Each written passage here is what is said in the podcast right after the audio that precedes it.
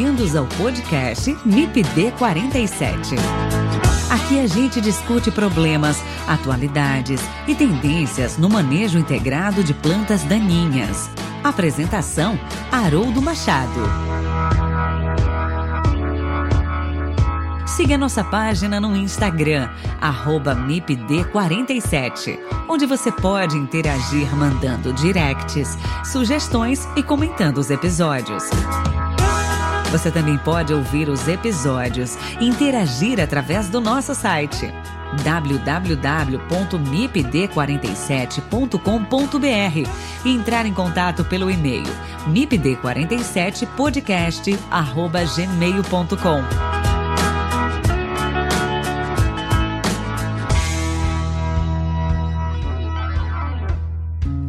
Olá, pessoal, tudo bem? Que bom estar novamente com vocês podem continuar fazendo suas atividades aí enquanto ouvem o MIPD 47. Hoje eu converso com a engenheira agrônoma e doutora em fitossanidade pela Universidade Federal de Pelotas, Cláudia de Oliveira. Atualmente ela atua como pesquisadora responsável pelo monitoramento e manejo de plantas daninhas resistentes na Singenta Brasil. Nós vamos bater um papo sobre o mais novo relato de planta daninha resistente a herbicida no Brasil, o capim-arroz. Capim-arroz são plantas que pertencem ao gênero Echinocloa, da família Poácea. As diferentes espécies de capim-arroz vegetam em ambientes variados. As plantas são rústicas, de ampla adaptabilidade a diferentes locais e condições. Essa é uma das plantas daninhas mais comuns na cultura do arroz irrigado. Recentemente foi relatado biótipo de capim-arroz da espécie Echinocloa cruzgali, variedade cruzgali, com resistência ao glifosato na região sul do Brasil, em lavouras de soja. O capim-arroz é uma planta típica de lavouras de arroz, que tem se mostrado problemática também em algumas lavouras de soja. Com o relato de biótipos de capim-arroz resistente ao glifosato, acende uma luz vermelha para os produtores de soja na região sul. Quer saber mais um pouco sobre capim-arroz e o problema da resistência ao glifosato? Fique com a gente e ouça esse episódio do MIPD 47.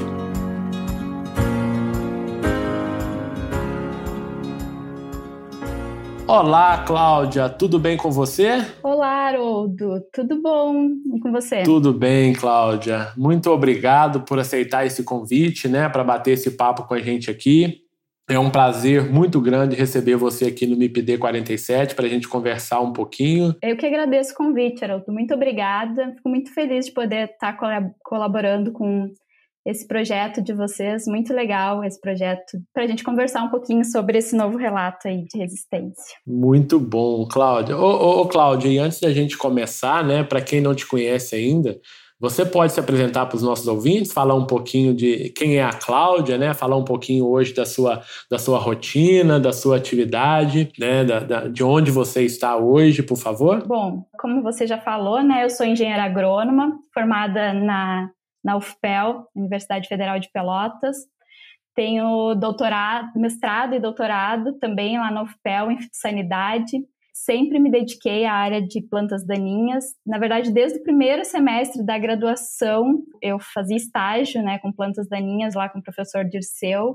Durante meu doutorado, eu também tive a oportunidade de fazer o sanduíche na Universidade do Arkansas, onde eu trabalhei com a Dr. Nilda Burgos, trabalhei um pouco com capim-arroz nessa oportunidade, e também, né, depois que eu defendi o doutorado, eu pude integrar a família do PDPA em Seropédica durante seis meses, onde eu conheci vocês e todo o pessoal aí que eu guardo com muito carinho esse momento para mim muito importante e todos também se recordam muito bem de você, viu, Cláudia? Sua passagem foi muito, foi muito proveitosa. A gente agradece muito. Eu que agradeço. Então, em 2018, eu, fui, eu comecei na Singenta, né, fui contratada para ser responsável pelo monitoramento de resistência de plantas daninhas a herbicidas né, dentro da empresa. Então, nosso laboratório, nossa área fica aqui em Uberlândia, Minas Gerais. E só para que vocês entendam um pouco como é que funciona é, a nossa área, nós fazemos parte de um grupo que nós chamamos de RM, Resistant uh, Management, que é não só a área de herbicida, né? Nós uh, temos também monitoramento de, uh, de resistência a fungicidas e inseticidas. Então, é, há alguns anos, né, a Singenta vem uh, observando que a resistência é um fator importante tanto na, no lançamento de novos produtos quanto na sustentabilidade da agricultura nas diversas regiões. Então, nós tínhamos um grupo global que monitorava e dava esse suporte de resistência, só que aqui no território a gente ficava um pouco descoberto, né? Porque é muito, muito local para a gente ter ideia de resistência. Então, a Singenta Brasil é, montou esse grupo, no qual eu faço parte, e em 2018, então, nós começamos o nosso programa de monitoramento de resistência a herbicida aqui no Brasil, e nós já temos diversos resultados aí, vários trabalhos sendo conduzidos. E também é interessante dizer que um diferencial do nosso grupo é que nós temos uma parte toda voltada para biologia molecular, então tem um laboratório de biologia molecular que atende a área de resistência das três áreas, na verdade, nós temos uma pesquisadora, que é a Sandra Maccioni, uma das, das autoras também desse relato, junto conosco. Então, ela atende todas as áreas, faz toda a parte de biologia molecular, o que nos dá agilidade também para ter os resultados, né? E também a gente conta com o suporte de todo o grupo global da Inglaterra e dos Estados Unidos que nos suporta nas, nas pesquisas daqui. Bacana, Cláudia. Então, você, a sua base é Uberlândia, né? E de Uberlândia vocês, então, é, cultivam aí alguns biótipos, fazem os testes, né? Que a gente vai falar um pouco mais à frente. Isso, exatamente. De identificação, né? De possível resistência. Exatamente. Nós temos algumas plantas daninhas que a gente mapeia como plantas daninhas chaves, né? Dentro da, da agricultura brasileira e a gente monitora diferentes ingredientes ativos que também nós consideramos importantes uh, dentro de cada cultura. E a gente faz os testes aqui. Bacana, Cláudia, mas hoje nós vamos falar sobre uma espécie, né, é, é, que é a Echinocloa cruzgali, a variedade cruzgali, que é uma planta daninha, então, que foi é, recentemente né, é, é, reportado o problema da resistência ao glifosato, né? Mas antes da gente falar dessa espécie, vamos falar um pouquinho sobre o gênero, né? Porque o gênero Echinocloa, ele apresenta aí algumas espécies também bem problemáticas, né? E, e principalmente para a cultura do arroz, né, Cláudia? Vamos falar um pouquinho desse gênero? Sim, exatamente. O gênero Echinocloa, então, aqui no Brasil a gente conhece ele como capim-arroz. Todas as espécies nós, nós acabamos incluindo né, nesse nome comum de capim-arroz. Então, é uma, uma poácea né? Dentro desse gênero, é, acredita-se que tem em torno de 50 espécies. É, ele é amplamente distribuído nas diversas regiões do mundo, mas ele é uma planta daninha que é, é mais conhecida realmente pelos orizicultores, né, dentro das lavouras de arroz. Então, quem faz faculdade na região sul do Brasil, quem dá assistência técnica para a área de arroz, conhece muito bem o capim-arroz e ele é bastante problemático nas áreas de arroz. E aqui no Brasil, as principais espécies que, que nós temos é o, o Echinocloa cruzgali, né, desse reporte, mas também nós temos o Cruz pavones, o Colona Assim, esses são os principais. Algumas espécies, né, Cláudia? São algumas espécies Exatamente. comuns aí né, na região. Exatamente. E se a gente pudesse elencar algumas características principais aí que, que a gente encontra nas espécies desse, desse gênero, Cláudia, o que a gente poderia colocar como características? Bom, morfologicamente, eles, uh, eles são plantas que, que têm muitos perfilhos, né? Eles formam toceiras. Para quem não conhece uma planta de capim-arroz, ela forma uma toceira bem grande, assim, até é, um pouco parecida com, com digitais insulares, assim, a toceira, né, as, é, tem folhas largas, ela tem inflorescências que pode variar de cores, então uh, ela pode ter inflorescências verdes, amareladas, arroxeadas, pode apresentar arista ou não, por exemplo, o Echinocloa cruzgali apresenta aristas, o colona já não, não tem como, como característica apresentar aristas. Fisiologicamente, ele é uma planta C4, né, autógama, poliploide, ou seja, ela tem uma, várias ploidias, na verdade, tem, dependendo da espécie, ela pode ser hexaploide, tetraploide, produz muita semente, ela produz cerca de, em média, 40 mil sementes por planta, mas pode produzir mais que isso, pode produzir até 100 mil sementes por planta. Outra característica importante dela é que a, ela tem uma ampla faixa de temperatura ideal para germinação. Na verdade, a temperatura ideal para germinação dela é entre 25 e 30 graus, mas ela pode germinar a temperaturas até inferiores a 10 graus. Então, uh, ela consegue germinar em vários períodos do ano. Além disso, ela suporta muito bem a estresse hídricos, né? Legal. Por ela ser uma planta de uh, daninha de arroz, a gente tem ela na ela suportando uh, o alagamento, né? Mas também ela suporta Legal. condições de, de déficit hídrico. Bem, muito bem. Essa era uma pergunta que eu, que eu te faço agora nesse sentido, né? Com todas essas características aí apresentadas pelas espécies né, do gênero. Quais são os principais cultivos que a gente encontra aí a, essas plantas, Cláudia? Você já falou o arroz, né, que é a principal realmente, mas em soja, porque a gente vai falar do, do, relato aí que é basicamente em soja, né? São essas duas culturas que a gente pode falar assim que essas espécies estão mais é, próximas? Então, ela é uma planta extremamente adaptada a diversas condições, né? Mas é, ela é uma planta típica de arroz, então no mundo inteiro ela é relatada em lavoura de arroz, contudo ela se adapta muito bem a, a solos secos também, né? Legal. Por ser uma graminha. E com essas características, Cláudio, que você relatou também, é, a gente pode considerar essa espécie como sendo uma espécie boa competidora, né? Tem aquela, aquelas teorias que a gente sempre fala em aula para os nossos alunos, né? O que é uma boa competidora, né? Aquela espécie que consegue crescer e se desenvolver quando os recursos são escassos, né? Ou que consegue se desenvolver muito mais competir muito mais quando esses recursos estão disponíveis. Considerando esses conceitos aí, a gente pode falar o que dessa, dessas espécies do gênero Echinocloa? Então, Haroldo, ela é realmente uma, uma competidora muito boa. Ela compete diretamente né, pelos nutrientes, por luz, também por água com as culturas.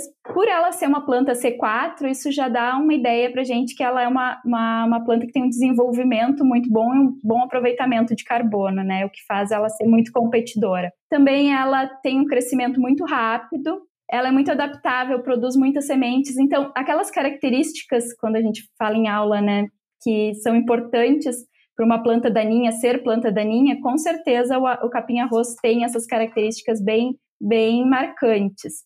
E assim, para soja eu não recordo muito bem os níveis de dano, mas para arroz, uma planta de capim-arroz por metro quadrado pode uh, ocasionar né, no, na redução de produtividade de 5 a 22% na produtividade do arroz uma planta por metro quadrado. Bacana. Isso, isso já dá a ideia da, da habilidade competitiva né, dessa espécie, né? E do quão grande pode ser o problema, né? Se o manejo não for realizado adequadamente. É, exatamente. Né? E lembrando que o arroz, né, dentro do manejo dele, a gente ainda tem a água né, no arroz inundado para ajudar no, no controle. Dentro de culturas de sequeiro, a gente não tem esse aliado que pode ajudar no, no, no efeito do dos herbicidas né, utilizados. Legal, legal, Cláudio. Ô, ô, Cláudio, vamos falar um pouquinho sobre resistência, né, que é o nosso assunto aqui hoje. Se a gente pegar os reportes né, do site né, da, da Tweet Science, nós vamos ver lá que no Brasil são 53 relatos, né? E, e 19 relatos ali envolvendo de alguma forma o glifosato, seja de é, é resistência simples, resistência ah, múltipla, né? Eu queria que você falasse um pouquinho desse, desse histórico da resistência ah, do gênero, né? Do Echinocloa. Se a gente for ver,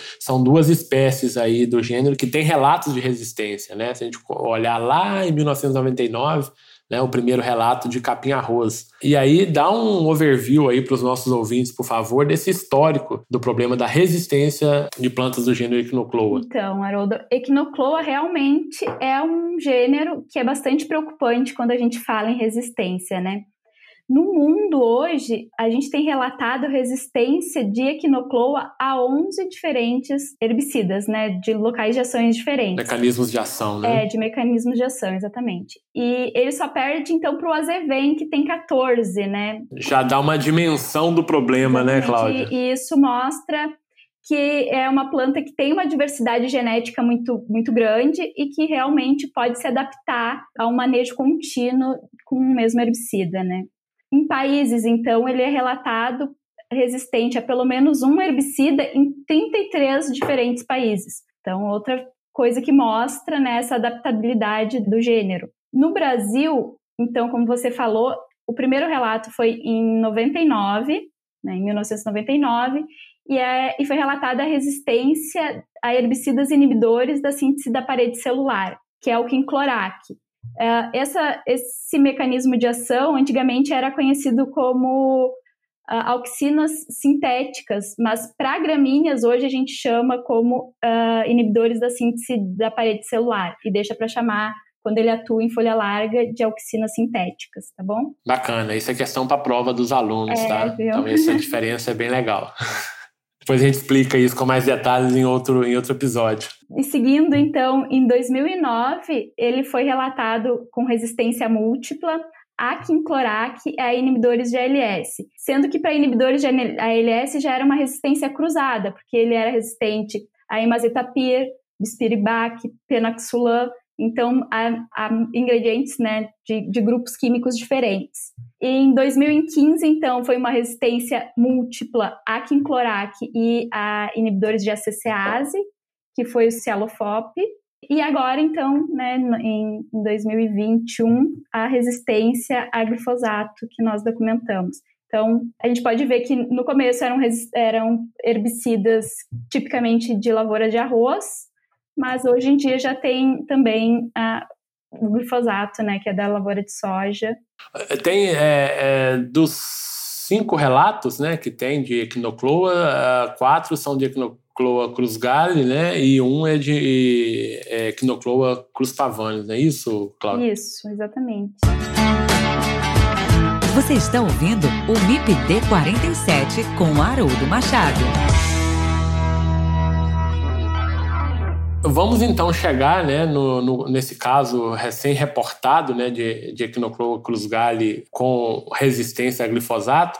Eu queria que você falasse para gente um pouquinho desse relato, desse biótipo, de onde veio esse, esse material, enfim. Fala um pouquinho para gente desse biótipo, Cláudio. Então, Haroldo, para contextualizar como é que nós encontramos esse biótipo, há, algum tempo a gente tem escutado uh, da nossa equipe de desenvolvimento técnico de mercado que havia sobra de capim-arroz após a aplicação de glifosato em diversas áreas de soja. É, não só no Rio Grande do Sul, mas também no oeste do Paraná.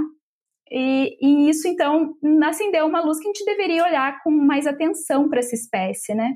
Então, em 2020, a gente começou, mesmo, é o ano passado mesmo, a gente começou o monitoramento para capim-arroz. E fizemos coletas de algumas amostras dentro do nosso programa de monitoramento e começamos a testar na casa de vegetação e observamos que algumas amostras não morreram quando foi aplicada a dose cheia, né, dedicada de bula para glifosato.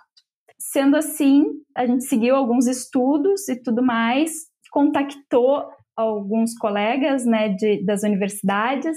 Então, é, é importante salientar que nesse trabalho a gente teve a colaboração dos professores da UFPEL, do Luiz Ávila e do Edinalvo Camargo, e também do professor da, da Universidade Federal de Santa Maria, o Silvio Bidel. E a gente contactou para tentar entender realmente se eles também estavam vendo e fazer alguns trabalhos em conjunto, né? Então, uh, esse biótipo em especial que a gente relatou é de Santa Rosa, no Rio Grande do Sul. Para quem conhece o Rio Grande do Sul, sabe que Santa Rosa não é uma região que, que tem plantação de, de, de, arroz, né? É mais alta. Essa, essa era uma pergunta que eu ia te fazer, Cláudia. É, é uma área específica de soja? É uma área onde se usa sucessão, é, arroz, soja? Como que é essa, essa região? Não, é, essa, essa região é uma área é mais no norte do estado, né? Na verdade, é bem no norte do estado. Então, é uma área que não tem aptidão para produção de arroz, né? É, então, é, é uma área exclusivamente de soja. Então, a gente fez os testes com essa população, né? Fez a curva de dose e resposta para a primeira e para a segunda geração. e observou então que havia uma resistência, que as plantas não morriam com a dose uh, do herbicida. Na verdade, é, precisava de 11 mil, é, aproximadamente 11 mil gramas de equivalente ácido para controlar essa população resistente. Então, a gente fez também a parte molecular e, e detectou o mecanismo de resistência e foi então uh, documentada. Uh, o professor Silvio Bidel nos auxiliou também na identificação dessas plantas lá na Universidade Federal de Santa Maria, que foi o grupo lá da botânica que fez a identificação como a espécie Echinocloa cruzgali, variedade cruzgali.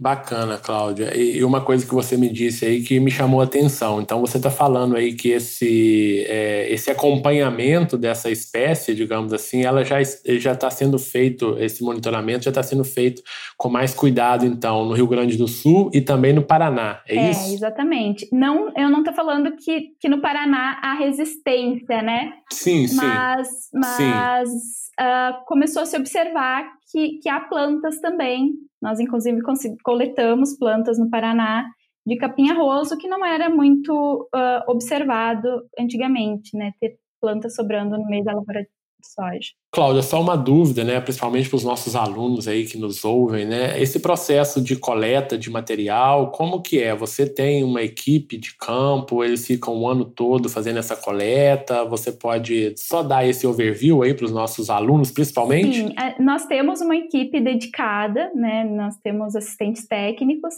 que, que coletam plantas daninhas nas regiões produtoras, então nós temos as regiões que, de maior interesse e eles vão até lá e coletam, e com auxílio do nosso time de desenvolvimento técnico de mercado, que normalmente indica áreas que eles sabem né, que tem maior problema.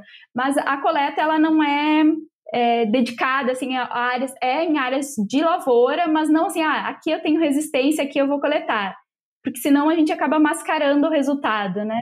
Então, eles, eles coletam um pouco a cega, assim, mas as, a, a, a, equipe de desenvolvimento diz, olha, nessa região é interessante e tal, daí eles vão lá e coletam. E eles fazem essa coleta de janeiro a maio, aproximadamente, que é na época da, da soja ali, colheita da soja. É isso que eu iria te perguntar também, Cláudia, porque muita gente não é do sul, né? Não tem essa vivência, por exemplo, da, do arroz, né? Da, da cultura do arroz, da, da sucessão soja, enfim. Como que é pode ser de forma mais geral, o sistema aí de produção da, da soja ali no, no Rio Grande do Sul. Então, Haroldo, um dos motivos que a gente tem como hipótese né, dessa planta estar tá se espalhando ou estar tá aparecendo em regiões onde ela não era uh, encontrada tão frequentemente é realmente porque na região sul do Rio Grande do Sul, alguns anos atrás, a plantação uh, primordial era arroz, né? Só que com o surgimento de variedades adaptadas à, à, à várzea, onde tem uma situação maior de, de alagamento, começou a se fazer rotação, na verdade sucessão, né? Um ano planta arroz, outro ano planta soja. Isso auxilia muito no manejo do arroz, porque tu consegue controlar as plantas daninhas do arroz com os herbicidas da soja. Só que os produtores que muitos produtores que estão na região sul do estado hoje são produtores também na região norte e também em outros uh, estados. Então, há o trânsito de maquinário entre essas regiões, e isso pode estar tá aumentando a população né, de plantas daninhas de, de, de planta daninha e de capim-arroz nessas áreas que antes não se tinha. Isso é uma hipótese também. Há necessidade de fazer um, estudos maiores, né, quanto a, a, a, essa dispersão e tudo mais. É, e, e, essa hipótese ela não foi levantada à toa, né, Cláudio? Porque a gente sabe que esse transporte de máquinas, essa movimentação de máquinas aí entre áreas é, é realmente um problema bem sério do ponto de vista de dispersão de semente, né, de, de plantas daninhas. Exatamente. Né? Então, realmente. Para várias espécies, isso é bastante preocupante, né? Sim, sim. Ô, ô, Cláudio, uma outra pergunta aqui. Qual que é o tamanho real desse problema hoje, de, desse biótipo resistente? Se a gente fosse pensar aí em, em área, né? Em quantidade de áreas? Tem um levantamento sobre, sobre isso, né? Qual que, é, qual que é o tamanho desse problema então, aí? Haroldo, eu ainda, nós ainda não temos uma dimensão de área, porque o nosso monitoramento do ano passado, ele foi comprometido por causa do Covid, né? Nosso, uh, a, o lockdown aconteceu bem no período de março, que é quando é, são realizadas coletas no Rio Grande do Sul. A colheita lá é mais tarde, né? Então a gente acabou não conseguindo fazer um, um, uma amostragem que nos desse essa ideia, essa dimensão de área. A gente espera que com o monitoramento desse ano a gente já tenha uma resposta melhor quanto a isso, né? Mas é sempre importante lembrar que, independente de saber né, se a sua área tem a probabilidade de ser resistente ou não, o produtor tem que ficar atento e qualquer problema, ficar de, de controle com herbicida, ficar de olho e, e chamar né, uma assistência técnica, entrar em contato com pesquisadores, com a própria equipe da Singenta mesmo, que, que pode auxiliar na mitigação desse problema. Na tomada é, de decisão, né, no manejo. A gente vai falar um pouquinho mais à frente aqui sobre o manejo. Mas antes de falar em manejo, Cláudio, você falou um pouquinho a, a, atrás aí, né, que até para fazer o reporte, né, do relato, você precisa mencionar, né, saber qual o mecanismo de resistência. E nesse sentido eu te pergunto, né, é, quais foram, qual ou quais foram os mecanismos de resistências aí que foi ou que foram detectados aí para esse biótipo? Então, uh, para fazer o relato mesmo, a gente não precisa ter o conhecimento do mecanismo de resistência lá no relato, mas é sempre interessante, né, porque é, é uma informação muito importante, principalmente nesse caso onde o fator de resistência ele não era muito alto. Então, o mecanismo de resistência sempre nos dá a segurança que vai ser uh, resistente, uh, que realmente é uma, não é um erro experimental, né? Então, nesse caso especificamente, nós detectamos uma, uma substituição de uma prolina por uma alanina na posição 106 do gene EPSPS, tá bom? Então é uma mutação que é bem conhecida nessa posição, ela muda muito quanto ao aminoácido. Existe na literatura também populações de Equinocloa colona, tanto dos Estados Unidos quanto da, da Austrália, com, essa, com uma mutação nessa posição também, só que ao invés de prolina para alanina, eles têm a, a substituição de uma prolina por uma treonina ou por uma serina. Então, mas é, é todos nessas, nessa posição ali. Mas, contudo, a gente vai continuar alguns estudos com o pessoal da, da UFPEL, né, com, com o professor Luiz e com o professor Edinaldo, para determinar se não há outros mecanismos envolvidos também e outros, uh, outras interferências, porque a gente sabe, uh, pela literatura, a gente sabe que essa resistência é muitas vezes uh, afetada pela temperatura, então, uh, em regiões mais quentes, as plantas toleram doses mais altas de herbicida. Então, a gente precisa saber se isso acontece também com as populações aqui do Brasil. Bacana, Cláudia. Só, só lembrando aqui para os nossos alunos de, de, de agronomia, né, em, em, gradua, em nível de graduação ou, ou pós-graduação, então esse, esse mecanismo de resistência, né, ele está relacionado ao local de ação, não é isso? Então a gente tem aí uma alteração de, de aminoácidos, né, que isso vai levar então à, resistência, né, de modo bem é, resumido é isso. Né? Exatamente, né? é, uma, é uma, uma mudança no local de ação, então a gente chama de target site, né, então, uh, mas também pode ter alguma coisa não target, né, não, que não seja relacionado, que a gente precisa investigar melhor no futuro. Bacana, bacana. Ô, ô Cláudio, então assim, já existe o problema, né, já foi relatado, já tem essas plantas lá no campo, e o produtor que tem esse, esse biótipo resistente na sua lavoura de soja, qual que é o manejo que, que está sendo é, é, recomendado aí para controle dessa, dessa planta? Então, uh, Haroldo, o manejo... Uh, assim, a parte química, o que a gente fala, essa população em específico, ela não era resistente a inibidores de ACCase dos que são utilizados em soja, né? Eu, a gente testou cletodin e aloxifop e eles controlaram. Então, uh, é uma, uma opção de manejo. Contudo, a gente já tem plantas de capim-arroz resistente a CCase também. Então, uh, a recomendação de manejo é aquela recomendação que nós fazemos para todas as para todas culturas, as culturas, é, para né? todas as situações onde há resistência, né? Mas eu vejo hoje em dia que é o que a gente tem que bater mais em cima e fomentar cada vez mais é o uso de pré-emergentes. Porque uma planta que produz esse número de sementes, precisa a gente reduzir o banco de sementes dessa planta né, na cultura. E então o uso de pré-emergentes é indispensável nas áreas com, com resistência, não só de capim-arroz, mas de caruru também, que também é nessa região aí que a gente está falando, é, do Rio Grande do Sul, né, que tem muito caruru resistente hoje lá. Então, o produtor tem que usar herbicidas pré-emergentes e os técnicos têm que recomendar herbicidas pré-emergentes. Legal, legal. E, e, se alguém quiser saber um pouco mais sobre herbicidas pré-emergentes, tem um episódio aqui do podcast que eu conversei com a professora Camila, né, que a gente falou só sobre herbicidas pré-emergentes e a importância de se posicionar bem esses produtos, né, no momento correto, no, pensando no tipo de solo, pensando em dose, em época de aplicação. Mas realmente o, o uso de pré-emergentes, né, é fundamental aí nas diferentes situações onde se tem problemas né, com plantas daninhas resistentes a herbicidas. Eu escutei o podcast que vocês fizeram, você e a Camila, está excelente. Todo mundo tem que escutar para entender cada vez mais e recomendar de forma mais segura os herbicidas pré-emergentes. E quais os cuidados, né? E eu acho que sua resposta eu já até sei também, né? Mas quais os cuidados que a gente deve, né, que o produtor deve tomar em relação a, a esse problema aí, ou, ou, de modo geral, o problema da resistência, uhum. né? Mais especificamente a essa, a essa espécie, né? Então, Haroldo, eu posso citar alguns aqui, né? Como é, limpeza de maquinário, né?